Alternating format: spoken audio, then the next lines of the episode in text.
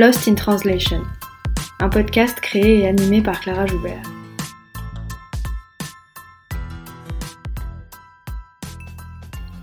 Lost in Translation, c'est un podcast sur la traduction et l'interprétation pour que celles et ceux qui parlent toujours avec les mots des autres puissent s'exprimer avec les leurs.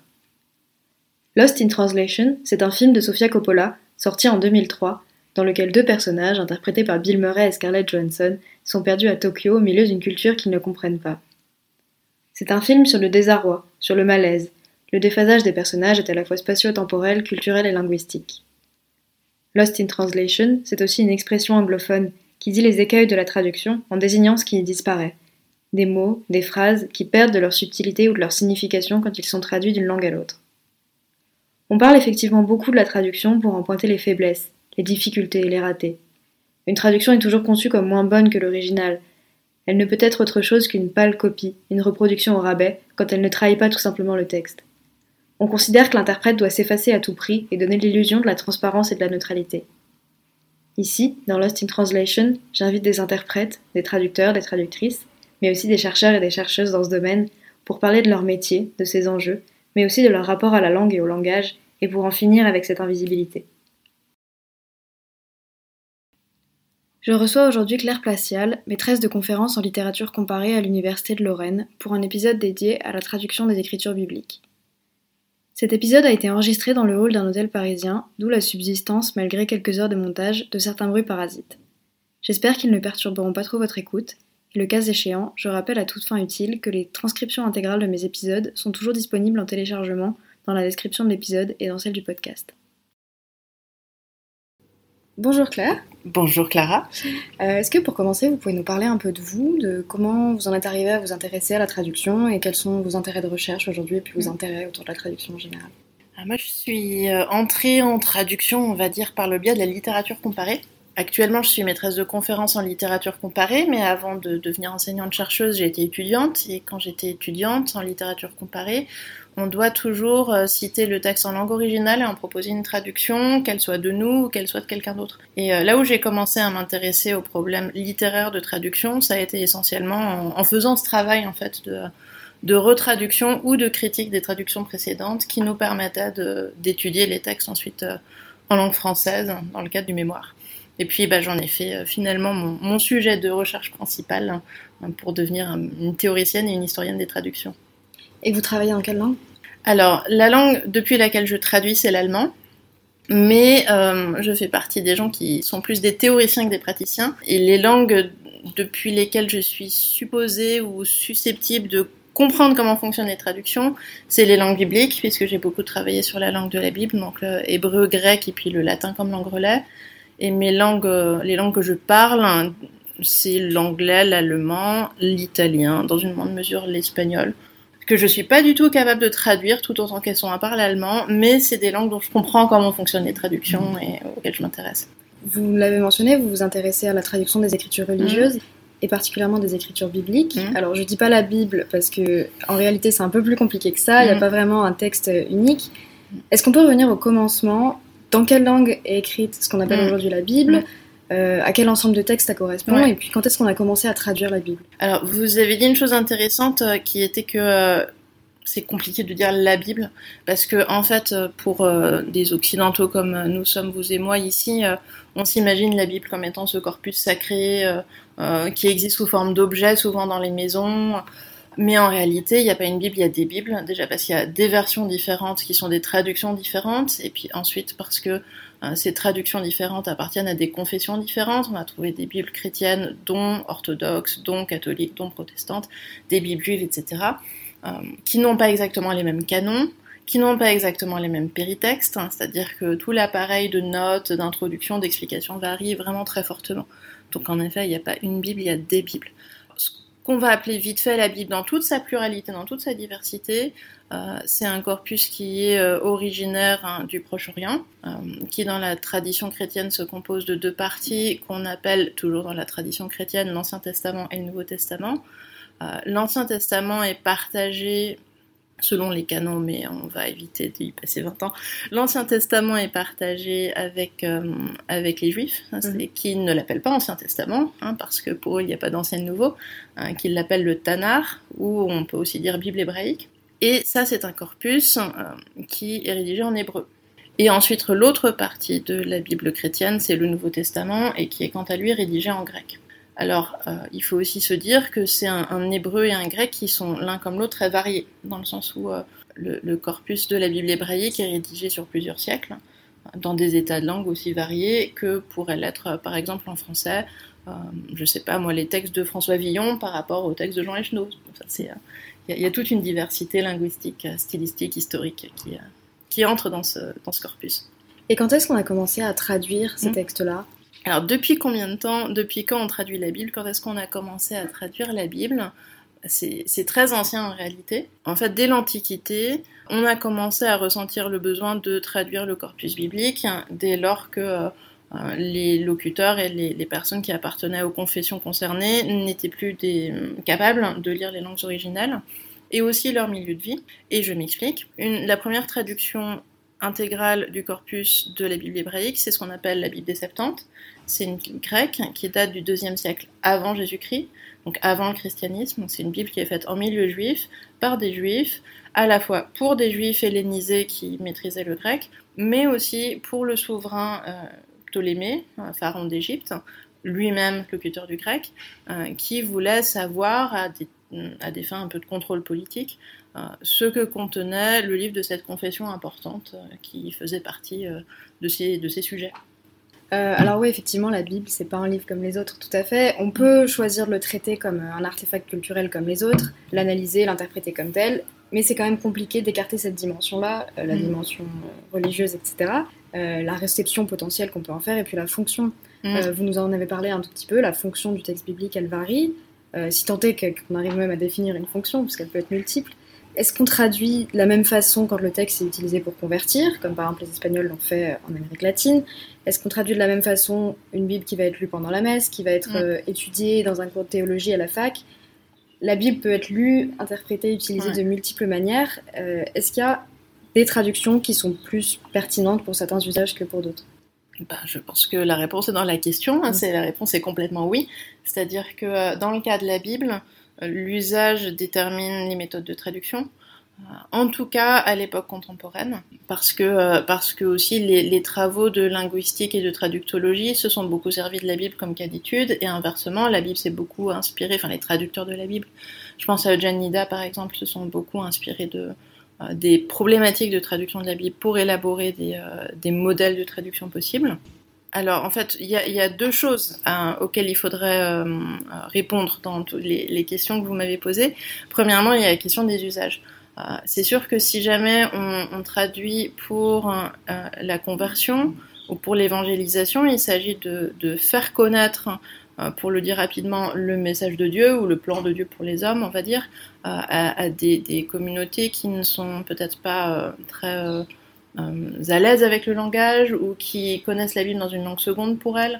Et donc, ce qui suppose d'avoir un, un, langage le plus euh, universel possible, voilà, le plus limpide possible, qui ne pose pas de problème manifeste ni de lexique ni de syntaxe, ce qui fait que des, des personnes euh, pas très lettrées comprennent ce qu'on leur dit.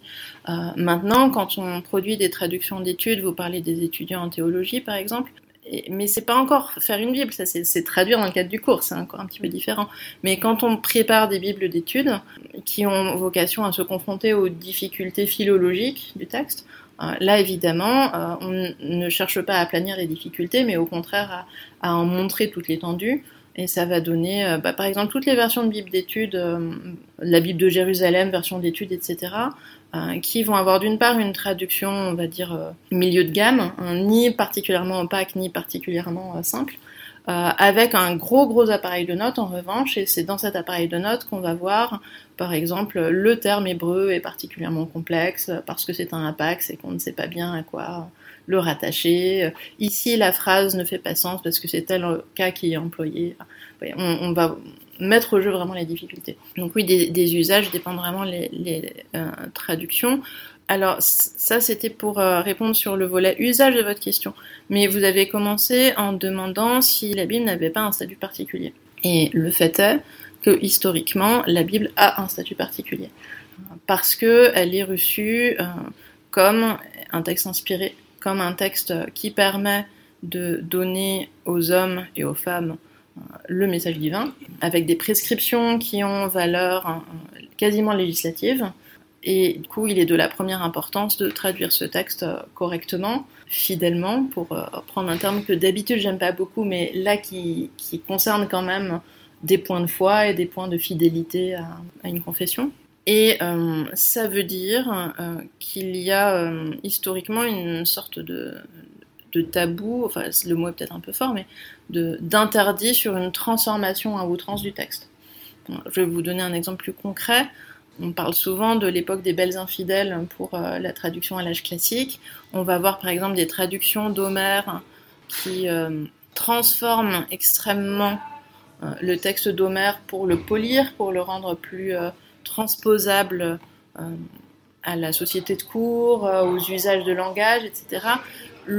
Faire ainsi pour la Bible n'est pas envisageable, dans le sens où il s'agit tout de même de coller au texte le plus possible. Mais alors même dans les siècles anciens, où la question de la distinction des publics n'est pas toujours hyper théorisée, ça c'est quand même beaucoup le XXe siècle qui l'a théorisé, même dans les siècles anciens, où tout le monde s'accorde sur le fait qu'il faut traduire fidèlement, euh, ça va donner lieu à des, petites euh, variations tout de même qui sont assez intéressantes à voir. Euh, par exemple, Luther, dans sa lettre sur la traduction qui est très très connue, explique que sa vision de la littéralité, ça n'est pas le mot à mot, qu'il y a des mots qu'il a ajoutés ou retranchés. Alors mais pour nous, c'est pas des ajouts. Pour des traducteurs du XXe siècle, c'est pas des ajouts. C'est-à-dire, il dit qu'il a ajouté le mot qui veut dire seulement, je n'ai pas fait seulement ça. Euh, mais c'est vraiment des idiomatismes de la langue allemande, en fait. Euh, mais là, en fait, il se rend bien compte que s'il veut traduire de telle sorte à ce que le message soit compris par des Allemands de son époque, il va devoir parler en allemand de son époque. Si l'on veut, ça c'est une option légèrement, légèrement euh, cibliste mm qu'a Luther. Hein, où il va essayer de viser vraiment l'idiomatisme. D'un autre côté, toujours dans les siècles anciens, un petit peu plus tard, les traducteurs de Port-Royal, donc des jansénistes en France, sont extrêmement tracassés par le fait que tout dans l'écriture est sacré, y compris les virgules, y compris les particules. Et euh, que faire des particules, par exemple des et de l'hébreu biblique, qui en met absolument partout. La solution de Port-Royal, c'est d'adapter légèrement à l'idiomatie française euh, mais en le rendant visible avec des systèmes, par exemple, de, euh, d'italique, hein, de diacritique, qui vont permettre que le lecteur euh, se rende compte que ça, c'est vraiment pour qu'il comprenne bien, mais c'est pas dans l'hébreu. D'accord, il y a quand même toujours cette tension entre produire un texte qui soit compréhensible mm. quand même et, respecter le plus possible mm. la lettre, qui est une, tension qui transcende la question de la traduction biblique et qu'on se mm. pose tout le temps en fait dès qu'on traduit. Il y a beaucoup de rumeurs autour de la traduction de la Bible d'ailleurs. Par exemple, on entend de temps en temps que euh, en fait, euh, Ève qui sort de la côte d'Adam, c'est une, erreur de traduction. Est-ce que c'est vrai ou est-ce que c'est une légende urbaine mm. bah, Tout dépend de ce qu'on appelle erreur en fait, parce que euh, c'est, il faut aussi voir que l'erreur en traduction ou l'écart en traduction, c'est pas simplement le faux sens parce qu'un mot est mal interprété. c'est en fait beaucoup plus compliqué que ça. alors cette histoire de la côte d'Adam, le mot en hébreu, c'est le mot de Sela, je suis allée revérifier récemment. Euh, et le mot de Sela, il, il, désigne plutôt le côté, de façon générale, le flanc. Hein. Euh, il y a un côté euh, anatomique hein, qui se situe dans, dans, le cœur du corps, on va dire, mais c'est pas la côte au sens de la côtelette. Alors après, j'avoue que j'ai pas été vérifié si ça peut aussi par dérivation devenir la côtelette. Mais ensuite, par contre, ça a été traduit par Costa, il me semble, qui veut dire strictement la même chose en latin, c'est-à-dire à la fois la côte mais aussi le côté. Et de là, euh, parce que le latin est un relais énorme dans la traduction vers les langues européennes, euh, de là, les Européens traduisent avec un œil sur la Vulgate, plus qu'un et un deuxième éventuel sur l'hébreu, mais quand même les premières introductions vers, vers le français euh, qui ont été beaucoup diffusées vers, vers l'italien, vers l'espagnol, etc. C'était beaucoup en partant de la Vulgate ou avec un œil sur la Vulgate. Donc la leçon de la Vulgate est aussi un petit peu restée ici. Avec par-dessus le marché toutes les représentations picturales qui continuent à peser énormément. Quand on pense à la pomme, est-ce que la pomme est une pomme, Maloum, le fruit là, euh, la pomme que mange Ève je pense pas que dans le bassin euh, proche-oriental, hein, d'où était éventuellement, euh, si elle existe, issue la vraie Ève, elle ait mangé une vraie pomme. Elle a peut-être plutôt mangé une figue ou une grenade ou que sais-je. Euh, elle a mangé un fruit. On s'en fiche duquel fruit. Sauf que pour les occidentaux, c'est devenu une pomme, mais c'est devenu une pomme pas juste à cause du lexique, pas juste à cause de euh, du, travail sémantique, mais aussi à cause de toute euh, la réinterprétation picturale qui pèse très très fort sur nos représentations. Donc quand on met côte, on, a aussi à l'idée finalement des siècles de réception. Donc c'est pas complètement une erreur, parce que le mot est possible, mais c'est on va dire une restriction du sens hébreu. alors ensuite, c'est pas simplement une... Quand on décide qu'on ne va plus traduire par côte, avec le côté ridicule de la côte, de la côtelette, etc.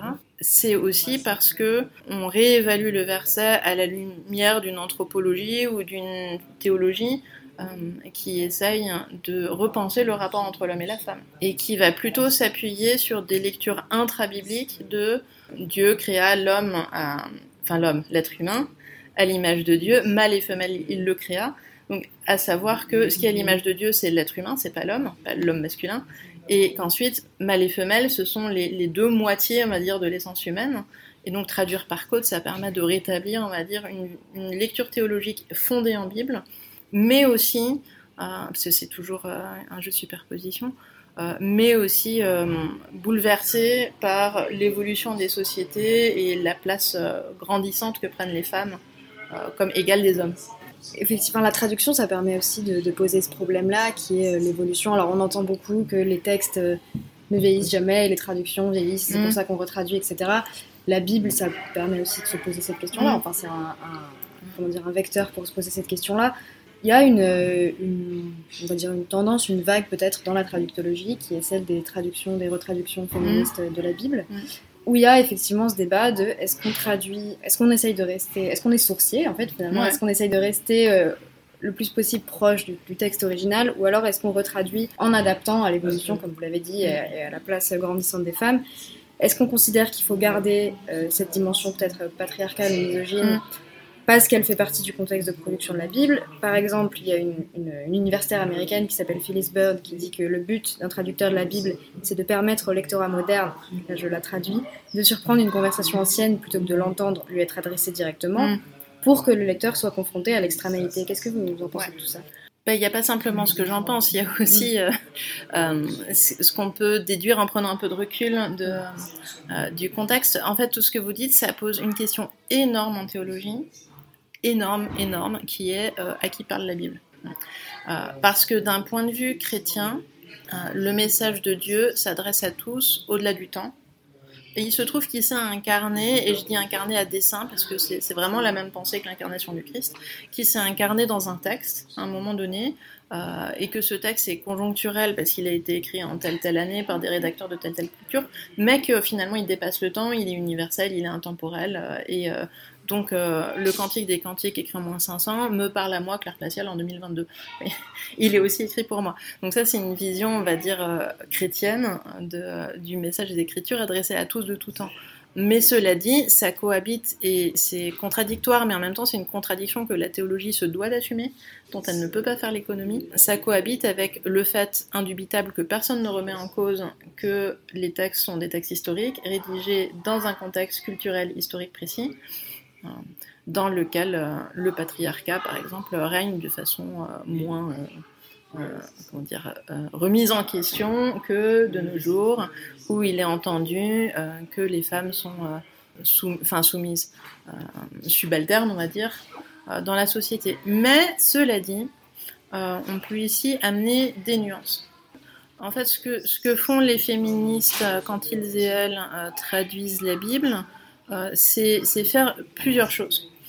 Une première chose, par exemple, en traduisant les adresses des épîtres Mes chers frères par Mes chers frères et mes chères sœurs, c'est, euh, on va dire, déterritorialiser la Bible, euh, ne pas traduire en sourcier, mais traduire de telle sorte à ce que le message s'adresse à tous de tout temps et donc dans les conditions de réception de l'Assemblée actuelle.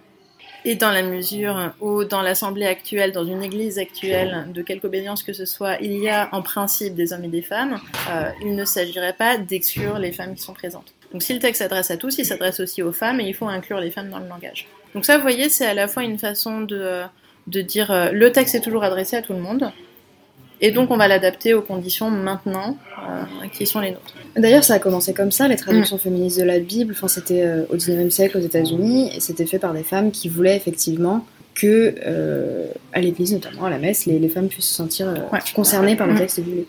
Absolument, mais c'est en fait une façon d'être plus, j'allais dire plus royaliste que le roi, plus papiste que le pape, ou plus, plus divin que Dieu, quoi, en se disant que si, si on veut être fidèle à l'esprit d'un texte qui s'adresse à tous, alors il ne faut pas être littéral.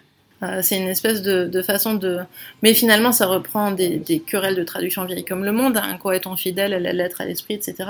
Là, c'est choisir l'esprit pour aller au-delà de la lettre, euh, mais avec une instance Dieu quand même. C'est pas juste une instance euh, langage. parce que souvent on dit euh, que la, littéralité casse euh, l'idiomatie, par exemple. Et là, c'est même pas ça la question, c'est euh, quel est le plan de Dieu pour les hommes et les femmes?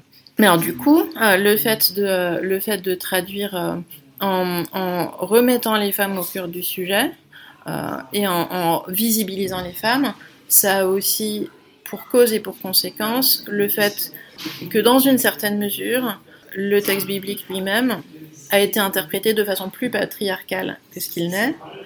Mais ça dépend des textes. Mais par exemple, dans les textes de Paul, Paul est un, auteur extrêmement ambigu, hein, Saint Paul l'auteur des Épîtres, euh, qui est à la fois celui qui dit euh, que les femmes doivent se taire dans l'assemblée, mais qui est aussi celui qui dit, pas tellement plus loin, euh, qu'il n'y a plus ni homme ni femme, ni juif ni grec, euh, ni homme libre ni esclave.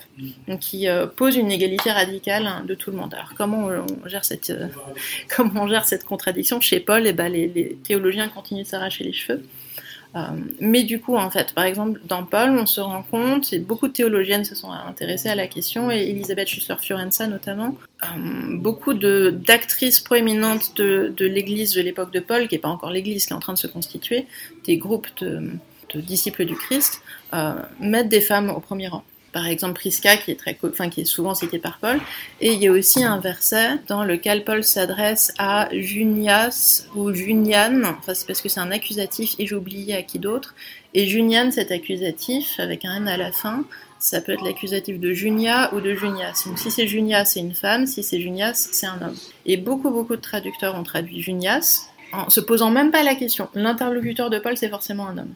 Et en fait, par euh, reconstitution, étude de la fréquence des noms dans le monde grec, etc., on en arrive maintenant à la conclusion que Junia est très vraisemblablement une femme. Et donc en fait, c'est la traduction qui a oblitéré, enfin l'histoire de la traduction euh, dans des contextes euh, qui sont ceux des églises occidentales qui ont mis les hommes au premier plan pendant des siècles et des siècles.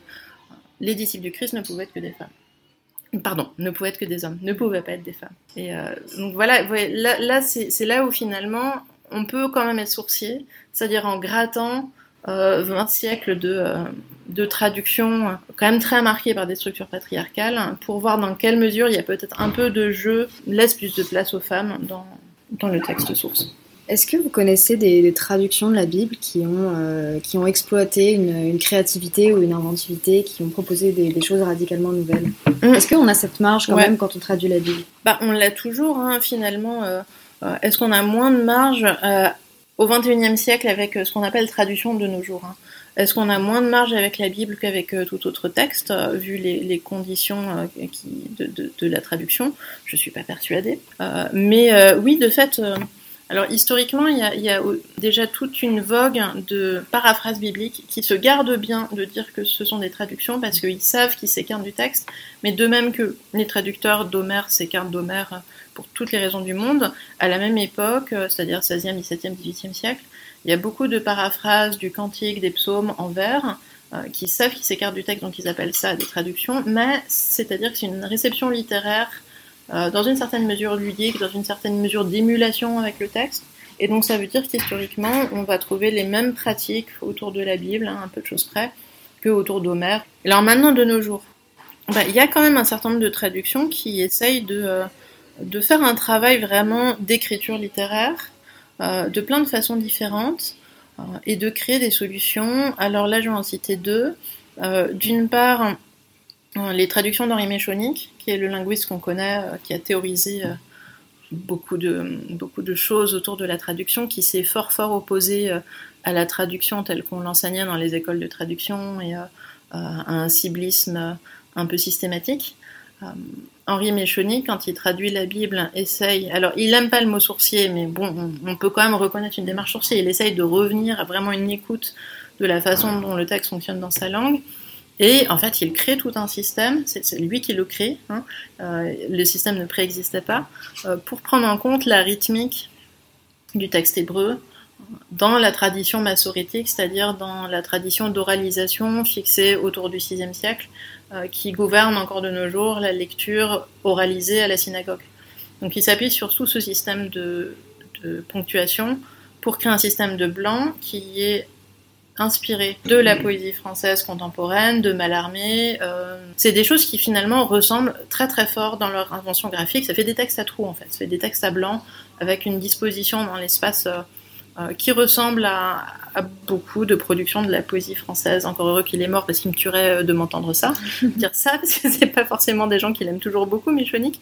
Mais ce qu'il fait finalement ressemble quand même pas mal aux expérimentations poétiques de son époque.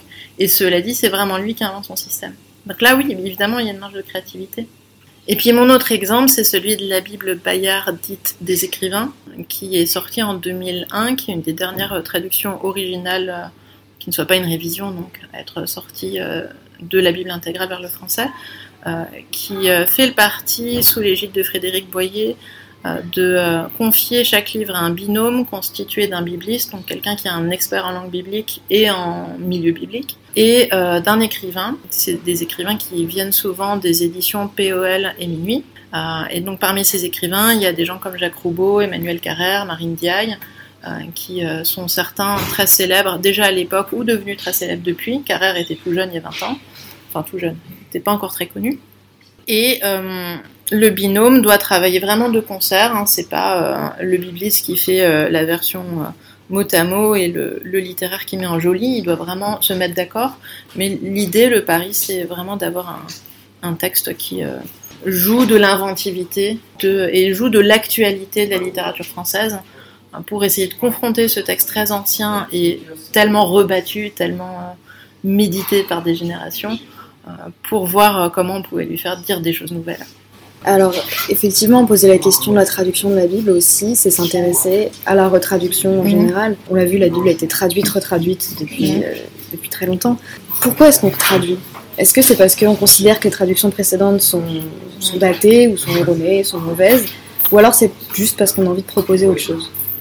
Bah, la première, premier élément de réponse, hein, euh, en fait, va faire un pas de côté, encore une fois, hein, euh, parce que euh, c'est pas la même chose de traduire toute la Bible et de traduire un livre séparé de la Bible. Et pour retraduire toute la Bible, il faut avoir euh, un projet éditorial très conséquent, les finances pour publier le livre, mais les finances aussi pour passer des années à, faire une nouvelle traduction. Donc là, on peut difficilement le faire à des fins expérimentales.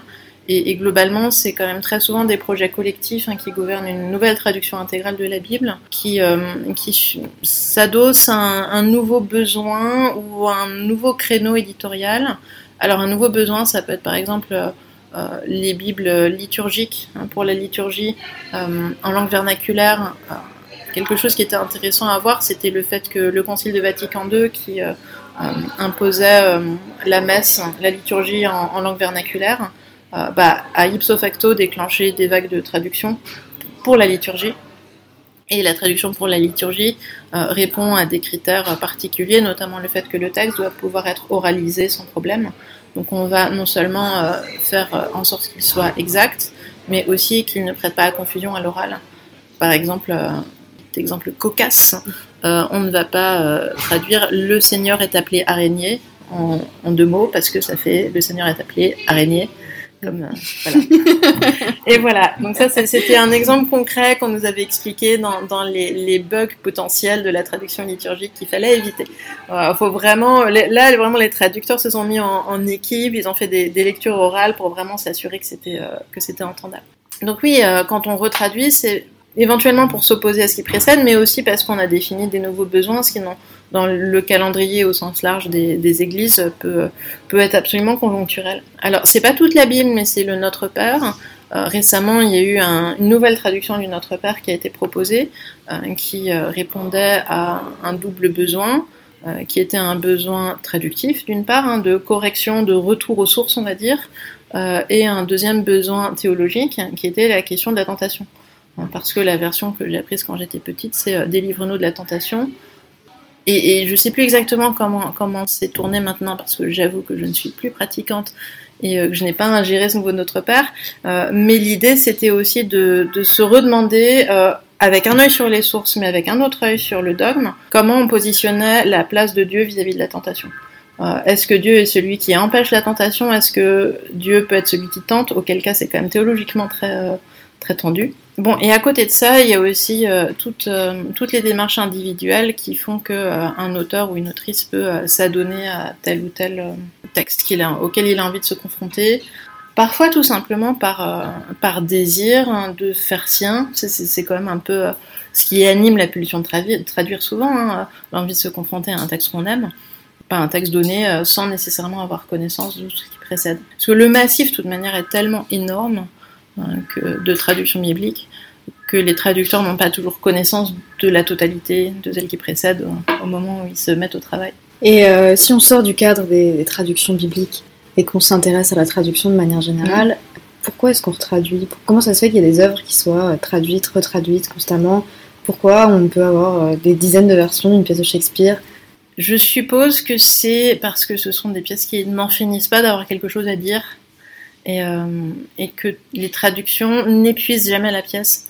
Euh, plus, un texte est riche et plus on peut l'interpréter de façon différente. Et à ce titre-là, la traduction, c'est une des modalités de, euh, cette espèce de pulsion de fusion avec l'œuvre. Pourquoi on joue davantage Don Giovanni de Mozart que euh, tel opéra moitié oublié de Rameau pardon pour les turiféraires de Rameau, euh, mais euh, pourquoi, pourquoi on joue plus souvent au théâtre Hamlet que je ne sais quelle pièce plus obscure de Shakespeare ou des pièces de ses contemporains qui ne sont pas venues jusque, jusque nous? Il y, a, il y a un effet de, de, de célébrité peut-être de certaines œuvres, mais il y a aussi le fait que ce sont des œuvres qui laissent de la place à des interprétations très vastes. Ouais, en plus, on pourrait considérer la mise en scène comme une sorte de traduction finalement. Ben oui, euh, c'est un de mes postulats, notamment parce que la mise en scène ou l'interprétation musicale, euh, ce sont finalement euh, des modalités de, transfert ou de lecture qui imposent une lecture intégrale. Ce qui n'est pas le cas du commentaire. Hein. Qui enseigne la littérature, quand on enseigne, nécessairement on sélectionne des passages et on sélectionne aussi dans les passages les éléments sur lesquels on s'appuie. L'expérience de la traduction, c'est quand même l'expérience de la lecture intégrale, euh, qui euh, va s'attarder parfois sur certains passages en y passant plus de temps et d'énergie et aller plus vite sur d'autres. Mais de même que, en fait, quand on fait cette expérience-là de la traduction, ça je vais reprendre un, un, terme qui est le titre d'un ouvrage de Marie-Vrina Nikolov et Patrick Morus, qui s'appelle Shakespeare à mal aux dents. Euh, quand on traduit, on se rend compte que des fois l'auteur a mal aux dents, ou autrement dit que l'auteur n'est pas en forme ce jour-là, parce qu'on voit qu'il y a des passages qui sont très denses, où vraiment il a tout donné, il était, il était bien remonté, euh, et puis des passages où on sent que là, vraiment, il tirait à la ligne, il avait besoin, euh, moi je traduis Heine, donc Heine écrivait beaucoup pour les journaux, c'est typique de l'écriture où il a ses quatre pages par semaine à faire, et vraiment il y a des semaines où on sent que c'était dur. C'était dur, et ça on le sent bien quand on traduit. Je me suis un petit peu perdue en chemin par rapport à ce que vous disiez. Oui, par rapport à l'analogie avec, euh, avec l'interprétation théâtrale. Bah, l'expérience de la traduction, comme l'expérience de la mise en scène, c'est se confronter à une œuvre en entier. Bon, dans la mise en scène, en réalité, des fois, ils, élaguent un petit peu quand même. Mais en tout cas, on ne réécrit pas. Euh, ce qu'on dit en scène ou ce qu'on traduit, on le traduit en principe euh, ad hoc, hein, sans, euh, sans, transformer le texte. Et c'est ça qui est intéressant aussi, de, voir comment on embrasse une œuvre dans sa globalité, quel parti pris d'interprétation globaux, esthétiques, on, on va pouvoir adopter. De même qu'un metteur en scène va se poser euh, la question, je sais pas, devant des pièces un peu euh, ambiguës de Tchekhov ou de Goldoni, est-ce qu'on le fait comme une pure comédie, est-ce qu'on le fait comme une comédie sombre, euh, et qu'il va falloir être cohérent? C'est aussi des questions que se pose le traductologue quand il est sérieux. Pour revenir à ce qu'on disait sur la Bible, en plus, alors j'imagine avec la Bible, je ne suis pas croyante, donc je ne peux pas donner mon expérience de la chose, mais j'imagine qu'il y a quand même quelque chose de très intime aussi quand on lit la Bible et quand on est croyant. Et, et proposer une traduction d'un texte qui est aussi intime pour nous, c'est en proposer notre lecture ou notre expérience du texte. Oui, mais je ne suis pas certaine que ça, ça, change énormément par rapport à d'autres textes. En réalité, l'impact, euh, on va dire, confessionnel de la foi particulière des traducteurs, d'autant que le fait même pour un traducteur ou une traductrice d'être croyant leur donne la conscience de la tâche particulière qu'ils ont, ou elles, mais c'est quand même souvent ils, dans le sens où ils ne sauraient euh, trahir le texte sacré, on va dire. Alors ça, c'est des choses qu'on voit très souvent dans les premières traductions en française. Euh, chez Sébastien Castellion, par exemple, qui est un auteur protestant, euh, auteur d'une traduction magnifique, à mon sens, de la Bible, qui n'a pas eu énormément d'écho parce qu'il était très minoritaire dans, dans, sa confession. C'est un opposant de Calvin, donc en fait, il n'a pas beaucoup été lu à cause de ça. Mais sa traduction est incroyable.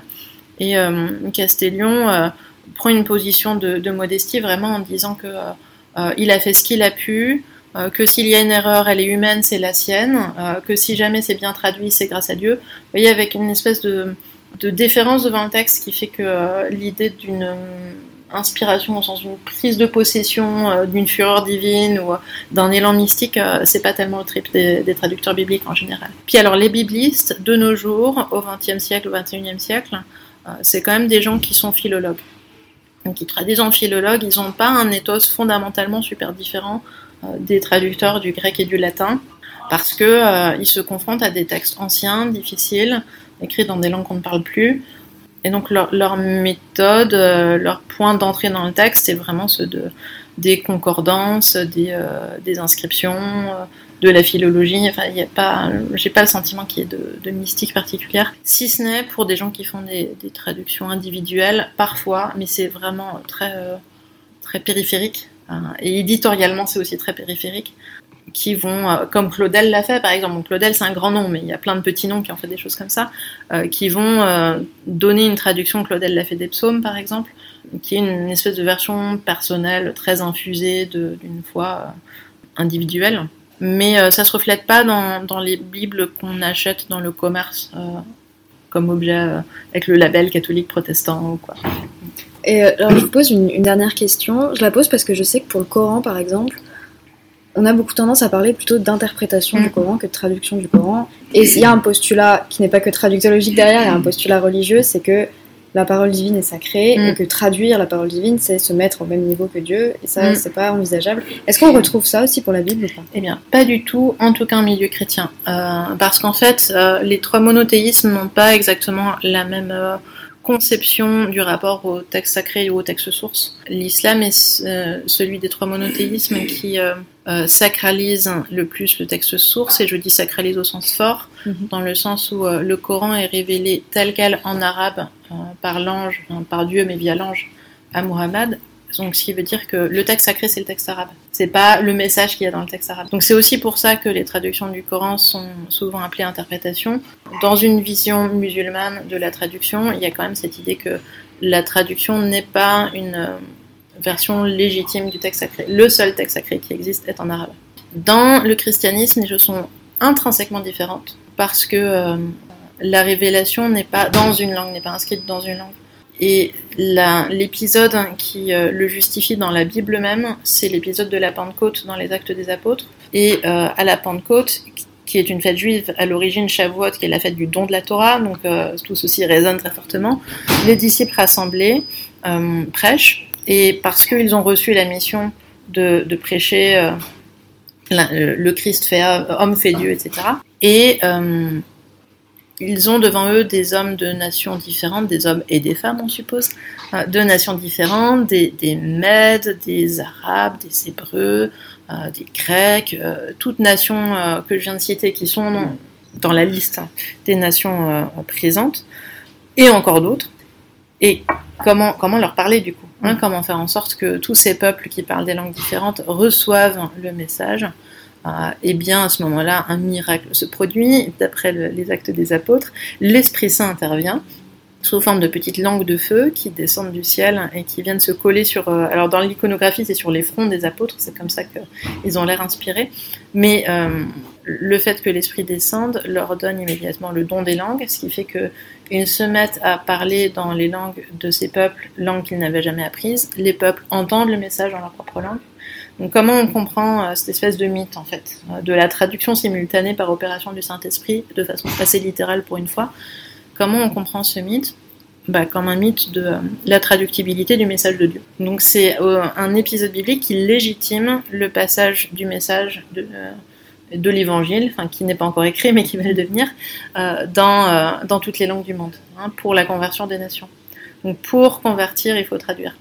Donc c'est aussi ce qui légitime qu'on traduise dans toutes les langues et qui n'y a absolument pas de tabou de la traduction. Alors maintenant, par quelle méthode, c'est là que se situent tous les débats, mais mais traduire n'est pas un problème. C'est toujours la Bible, même en traduction. D'accord, merci beaucoup. Euh, ma dernière question rituelle pour mes invités, euh, que je pose à chaque épisode, c'est celle de la carte blanche. Est-ce mm. que vous avez quelque chose qui vous accompagne en ce moment que vous aimeriez partager? Eh ben, J'aurais très envie de parler de l'œuvre de Aaron Appelfeld, qui est un auteur israélien. Et c'est un auteur israélien qui est traduit en français par Valérie Zenati. Et Valérie Zenati, outre que c'est une traductrice extraordinaire, c'est aussi l'autrice d'ouvrages vraiment intéressants euh, il y en a qui s'appelle Jacob Jacob par exemple, euh, qui euh, oscille en fait entre l'histoire juive dont elle est issue d'Afrique du, Nord et puis l'univers d'Aaron Appelfeld, qui est un peu son, son double vieux juif israélien. Aaron Appelfeld est quelqu'un, alors par exemple un livre qui m'est cher de lui, c'est Histoire d'une vie, c'est en gros l'histoire de comment Aaron est devenu Aaron, parce qu'il était Erwin de naissance. Euh, il est né à Tchernovitz, dans ce qui est maintenant l'Ukraine et qui était à l'époque la Roumanie, euh, dans une famille de juifs euh, laïcs, hein, qui, dont les grands-parents parlaient le yiddish, mais lui parlait l'allemand avec ses parents. On parlait autour de lui ukrainien et roumain, dans la ville où il habitait. Et Aaron Appelfeld est né, je crois, en 1932. autant dire que très jeune, il a connu le meurtre de sa mère, la déportation de son père, lui l'errance dans les forêts ukrainiennes où il s'est réfugié euh, euh, chez des paysans, chez des bandits, chez des prostituées euh, pour traverser la guerre avant d'arriver en Israël au tout début de l'adolescence et finalement de réapprendre à vivre dans une autre langue. C'est un auteur qui m'intéresse notamment pour son rapport à la multiplicité des langues, hein, qui est toujours... c'est l'incarnation de Babel en quelque sorte cet homme-là avec euh, tout ce que l'histoire peut faire au, devenir des langues. Et ce qui, est curieux, c'est aussi de voir à quel point il résonne chez une traductrice euh, qui, pour le coup, est bien ancrée dans ces deux langues, la langue française et la langue hébraïque, qui sont ces deux langues maternelles. Elle n'en a pas perdu, elle, euh, mais qui donne encore une nouvelle, configuration à toute cette galaxie complexe de langues qui montre que les individus, souvent, sont des êtres pleins de, plein de langues active et puis parfois oubliée, parfois souterraine. Merci beaucoup.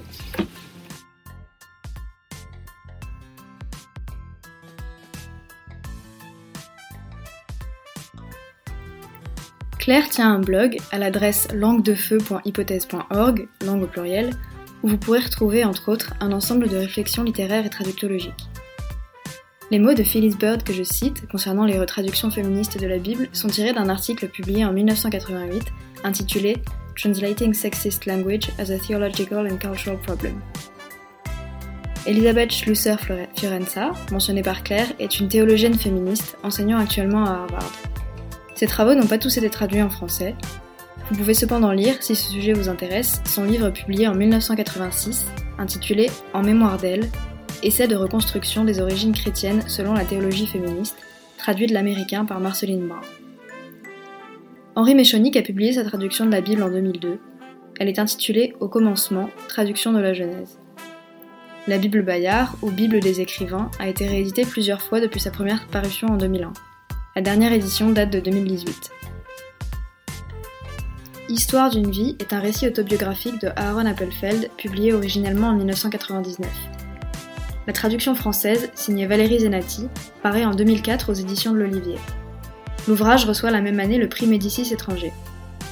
Jacob Jacob, de Valérie Zenati, a reçu le prix du livre inter en 2015. Elle y raconte l'histoire de Jacob, un jeune juif qui quitte son Algérie natale en 1944 pour servir l'armée française.